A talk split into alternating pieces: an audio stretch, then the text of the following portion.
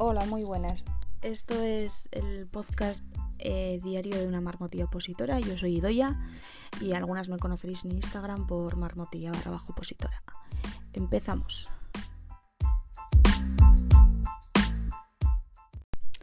Hola Pocompis. Eh, a ver, hoy os traigo la serie eh, que llama Opositando desde cero, ¿vale?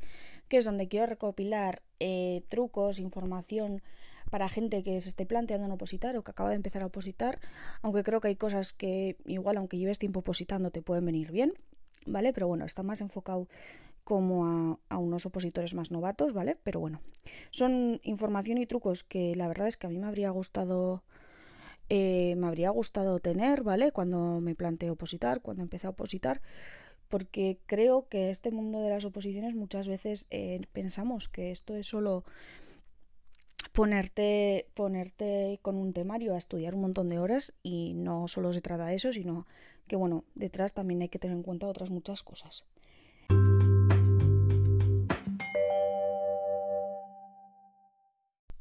Vale, vamos a empezar. A ver, el primero de todo lo de todo lo que tenemos que tener en cuenta, ¿vale? Antes de empezar a estudiar, eh, es qué es una oposición, ¿vale? Y qué supone porque eso, como os decía antes, me parece que eh, muchos pensamos al inicio que solo es eh, tener un temario, ¿vale? Que bueno, el temario también es otro tema. Tener un temario, un buen temario y ponerte un montón de horas a estudiar. Pero bueno, la oposición no significa solo eso, significa muchas horas en soledad, porque al final el estudio, yo por lo menos lo hacía en soledad, aunque estuviera en la biblioteca, eh, porque yo estudiaba mucho la biblioteca, pero al final estás tú solo delante de los apuntes durante muchas horas, ¿vale? También eh, yo tuve que sacrificar cosas, ¿vale? Por mantener un horario de estudio. Sacrificar cosas en el sentido de, pues, que igual no me podía ir eh, a echar una caña con los amigos, porque en ese tiempo tenía que ponerme luego tenía que ponerme a estudiar, ¿vale? Que al final es priorizar el estudio frente a otras cosas que, tenemos para hacer. Lo que sí que creo también es que no solo cuando estás opositando eh, necesitas también eh, tener tiempos libres, ¿vale? No solo se trata de ponerte a opositar 24/7, estar estudiando 24/7 porque eso tampoco es bueno, ¿vale? También eh, hay que seguir viviendo y entonces, bueno, em, yo creo que hay que priorizar un poco. Para eso yo usaba los días libres o bueno, si tenía algo que no podía eludir o que no quería eludir, ¿vale? Algún evento o algo, lo que hacía era eh, programarme esa semana de otra manera o cambiar mi día libre o intentar meter meter en otros tiempos más materia o bueno, eh, organizármelo de, de otra manera.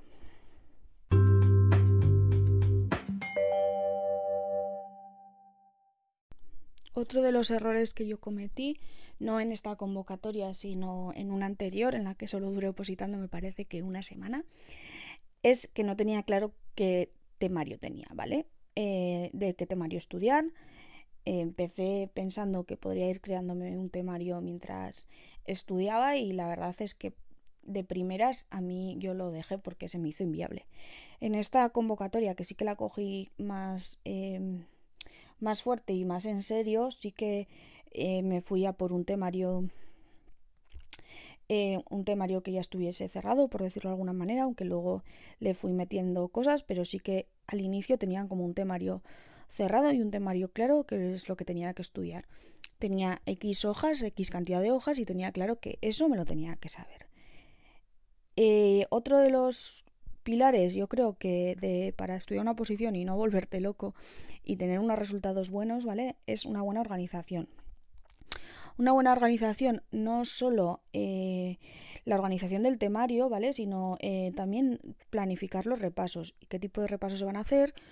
O a ver cuándo, cada cuánto se va a hacer los exámenes de años anteriores, que yo creo que es, que es, es algo muy importante, ¿vale? Porque al final, si no organizamos tampoco los repasos y no organizamos cuando nos vamos a probar lo que hemos estudiado, eh, creo que no sirve de nada. O si lo repasamos, cuando, o sea, cuando si hacemos exámenes cuando todavía no sabemos bien la materia y así, nos podemos, yo creo, que, venir un poco abajo. Entonces yo creo que es muy importante también em, organizar el estudio y los repasos para que sean lo más eficientes posibles.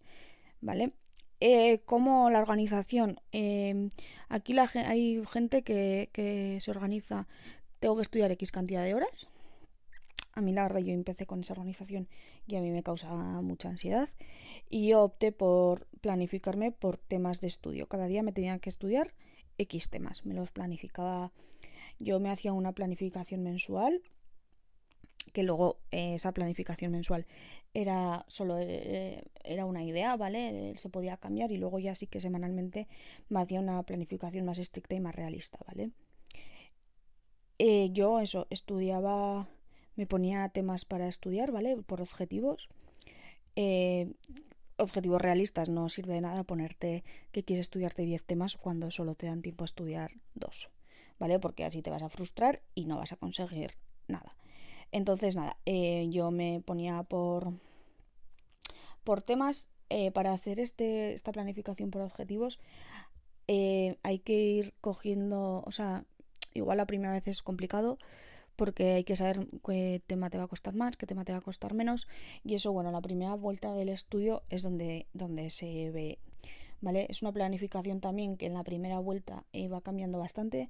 Otro día os hablaré de la organización si os interesa más este tema, ¿vale? De cómo me organizaba yo por objetivos, las vueltas, eh, todo eso, ¿vale? Pero bueno, yo me planificaba X temas o X trozos de tema y un poco lo que me costara. Si me costaba, yo estudiaba por las tardes, entonces si me costaba dos horas, dos horas, si me costaba tres horas, tres horas, ¿vale? Más o menos calculaba para que me costase el tiempo que yo tenía eh, asignado para estudiar, ¿vale? Y luego, otra de los de las cosas que es muy importante, por lo menos en mi oposición. Mi oposición es el examen es tipo test, son 100 preguntas de tipo test. Entonces, para mí era súper importante hacer test, hacer muchos test y también de vez en cuando eh, hacer eh, exámenes de otros años, de otras convocatorias, ¿vale? Porque al final los exámenes de test, bueno, como todos los exámenes aprenden a hacer, entonces eh, es mejor que se falle mientras estamos estudiando y, y, viene muy bien para coger la dinámica, los tiempos, ¿vale? Porque al final eh, yo hacía los exámenes de otras convocatorias, me los planteaba en las, en, las mismas, o sea, con los mismos tiempos y demás que, el tiempo que se había dado en el examen real, ¿vale? Y me los corregía también en base a las, a las bases de, esa convocatoria, ¿vale? si cada fallo valían X, pues me lo contaba así y así me iba acostumbrando un poco a ver qué podía contestar, qué no, qué sabía, qué no y, y acostumbrar un poco a la dinámica del, del examen que luego yo creo que, viene bien a la hora al, final de, hacer de hacer el examen el día de vale pues ya has cogido una rutina y, y no vas tan perdido.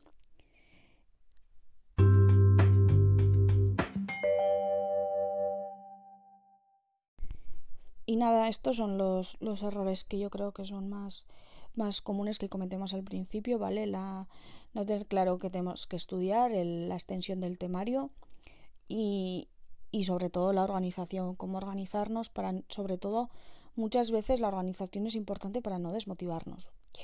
Y nada, en, en siguientes episodios os, os, explicaré un poco lo que me ha funcionado a mí en la convocatoria pasada, que, o sea, en el, en el año pasado, que es cuando yo tenía convocatoria, y, y por qué hacía lo que hacía, ¿vale? Un poco con una base técnica que hay detrás o bueno, una lógica. Y luego también os explicaré, si queréis, eh, más adelante cómo me estoy organizando este año, que no tengo convocatoria a la vista y entonces la organización sí que creo que tiene que ser diferente cuando tenemos una convocatoria a la vista o cuando estamos, en mi caso yo ahora estoy estudiando para no perder lo, los conocimientos adquiridos el año pasado y bueno, para ir preparándome para que más adelante no se me haga tan duro.